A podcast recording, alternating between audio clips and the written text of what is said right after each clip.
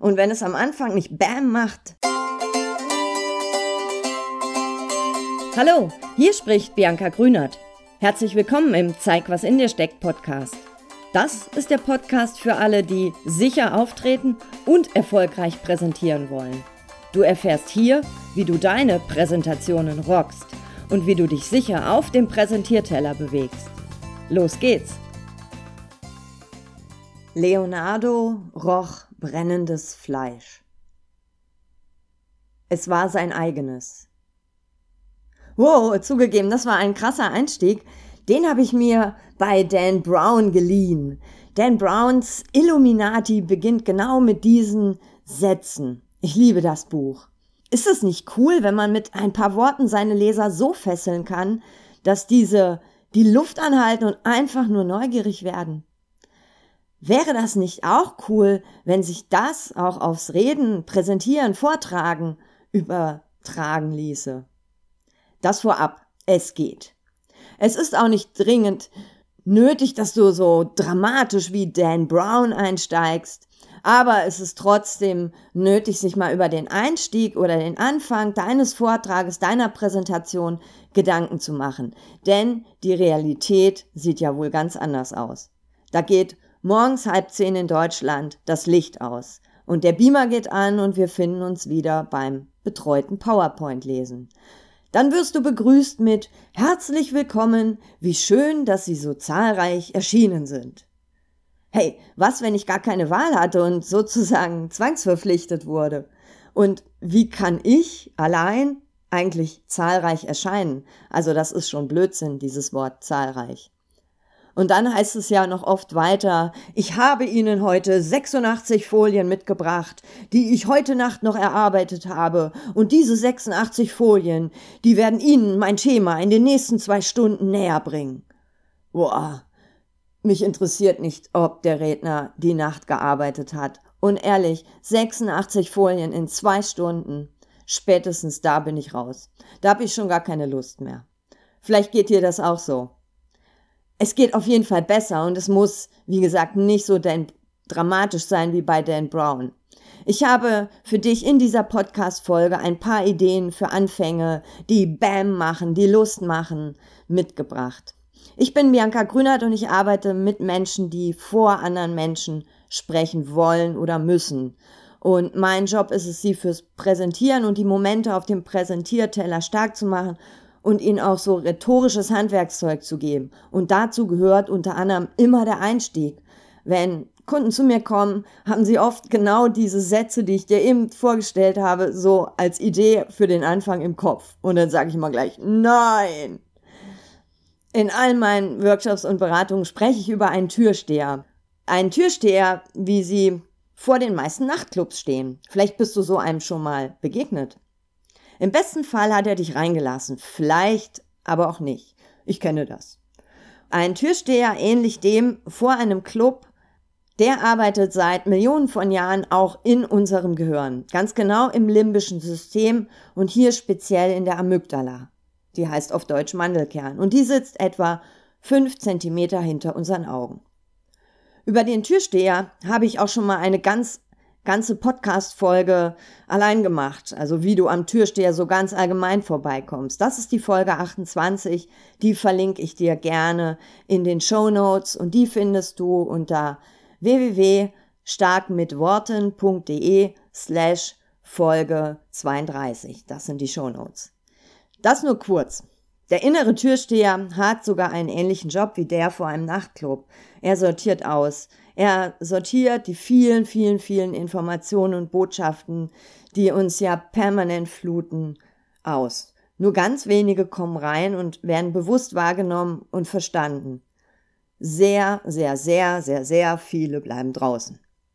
Selbst jetzt, wo du nur zuhörst, wollen Unmengen an Daten in deinem Gehirn Beachtung finden. Nicht nur das, was ich dir erzähle, auch das, was du siehst. Außerdem spürst du vielleicht die Temperatur, die Luft und natürlich auch deinen eigenen Körper. Und das ist alles viel zu viel Datenkrams für wenig Gehirn. Also viele Daten für wenig Gehirn. Und hierin liegt auch die Daseinsberechtigung für den Türsteher. Der Türsteher hört aufgrund der Fülle an Informationen wirklich nur auf das, was wirklich, wirklich wichtig ist. Und an dem musst du als Redner, als Rednerin bei deinen Präsentationen oder Vorträgen vorbei. Jetzt ist vielleicht nicht alles, was du vorträgst, wirklich, wirklich wichtig. Keine Panik. Besonders am Anfang ist der Türsteher deiner Zuhörer noch ganz offen und neugierig. Und ich verrate dir jetzt das Geheimnis, wie du vor allem am Anfang deiner Präsentation an ihm vorbeikommst. Der Türsteher mag es, wenn es Bäm macht. Das ist schon das Geheimnis. Nochmal, der Türsteher mag es, wenn es Bam macht. Wenn das, was er hört, so Wow-Potenzial hat. Und das ganz besonders am Anfang, weil da ist er neugierig auf dich. Und Bam ist nun mal alles außer langweilig. Also alles außer, wie schön, dass sie so zahlreich erschienen sind. Mit meinen 86 Folien werde ich sie jetzt beglücken. Bam machen auch nicht die folgenden drei Sätze einer Politikerin, deren Name ich dir gleich verrate. Vielleicht ahnst du es schon, wenn du die Sätze hörst. Eine Politikerin sagte im März diesen Jahres Folgendes. Vor fast sechs Monaten, am 24. September 2017, wurde ein neuer Bundestag gewählt. Vor einer Woche wurde endlich die neue Regierung der großen Koalition von CDU, CSU und SPD vereidigt. Gespräche zur Bildung einer sogenannten Jamaika-Koalition waren zuvor gescheitert. Mal ehrlich, auf einer Skala von 1 bis 10, wenn 1 echt langweilig und 10 Bam macht, wie viele Punkte gibst du diesen drei Sätzen? Ja, bei mir geht's schon fast in den Minusbereich, weil das war echt langweilig. Das waren die ersten drei Sätze unserer Bundeskanzlerin Frau Merkel in ihrer ersten Regierungserklärung im März diesen Jahres, nachdem wir jetzt endlich eine Regierung hatten. Und für jeden, der sich diese Regierungserklärung angesehen hat, aber auch für jeden, der es auch nur am Rande mitgekriegt hat, was mit Jamaika und so weiter passiert ist, waren das jetzt mal keine neuen Informationen. Das war bla bla von Sachen, die eh jeder wusste. Also mein Türsteher ist schon nach dem ersten Satz einen Kaffee trinken gegangen und hat die Bude zugelassen. Auch für folgende Infos. Wenn sie mich nur gefragt hätte, wenn Frau Merkel mich nur gefragt hätte, hätte ich ihr zu folgendem Einstieg geraten. 171 Tage. In der Geschichte der Bundesrepublik Deutschland hat es noch nie so lange gedauert. 171 Tage hat unsere Regierungsbildung gedauert. Mal ehrlich, für Politik ist das Gänsehaut. Politiker können es aber auch besser. Die können Gänsehaut und hier habe ich ein wirklich gutes Beispiel von einem Sonntag im Jahr 2012. Da sagte jemand, oder der zeigt mit seinen ersten drei Sätzen, wie es funktionieren kann. Und dieser Mensch sagte, liebe Mitbürgerinnen und Mitbürger, was für ein schöner Sonntag. Es war der 18. März, heute genau vor 22 Jahren. Und wir hatten gewählt. Wir, das waren Millionen Ostdeutsche, die nach 56-jähriger Herrschaft von Diktatoren endlich Bürger sein durften. Das waren die ersten Worte von Joachim Gauck bei seiner Wahl zum Bundespräsidenten im Jahr 2012. Und warum steckt darin so ein Bäm? Er sagte einen Satz und machte eine lange Pause. Was für ein schöner Sonntag. Da denkt der Türsteher, was zum Teufel ist das für ein schöner Sonntag? Da will er mehr wissen. Und das bekommt er auch mit ein paar Schlüsselworten. Das Wort wir ist so eins. Huch, da denkt der Türsteher, ich auch. Und äh, dann bekommt er auch noch Drama nach 56-jähriger Herrschaft von Diktatoren. Und es gibt auch ein Happy End. Das heißt, endlich Bürger sein durften. Erzähle dem Türsteher deiner Zuhörer, also bitte kein banales Zeug aller, schön, dass sie so zahlreich erschienen sind. Ich habe ihnen 86 Folien mitgebracht. In die Einleitung gehört übrigens auch nicht die Langfassung deines Lebenslaufs. Menschen wollen eigentlich gar nicht so genau wissen, was du so nach dem Abitur schon alles gemacht hast, schon gar nicht, was nicht funktioniert hat. Und sie wollen auch irgendwie nicht länger als fünf Minuten zugetextet werden, was für ein toller Hecht du bist. Menschen interessiert anfangs eher, warum sie dir in den nächsten Minuten oder Stunden zuhören sollen. Also was es ihnen bringt. Und nochmal, Menschen sind besonders am Anfang ganz offen für das, was da kommt. Doch wenn du die mit Blabla füllst, dann, ja, dann schalten sie ab. Das ist so ähnlich wie beim YouTube-Video. Da schauen wir kurz rein und wenn es am Anfang nicht Bam macht, dann klicken wir ganz schnell auf eines der Videos, die uns da wunderbar in der Seitenleiste angezeigt werden und die viel spannender klingen. Kennst du das? Jetzt können in Präsentationen oder Meetings deine Zuhörer ja nicht weiterklicken, aber ihr Kopf macht das. Der klickt dann ganz schnell in ein anderes Thema, was sie so gerade aktuell beschäftigt, wie einkaufen gehen, ein Geschenk für die Schwiegermutter kaufen oder vielleicht auch das nächste Meeting. Die sind dann körperlich anwesend. Es gibt aber kaum etwas Schlimmeres beim Präsentieren, als vor körperlich Anwesenden zu sprechen.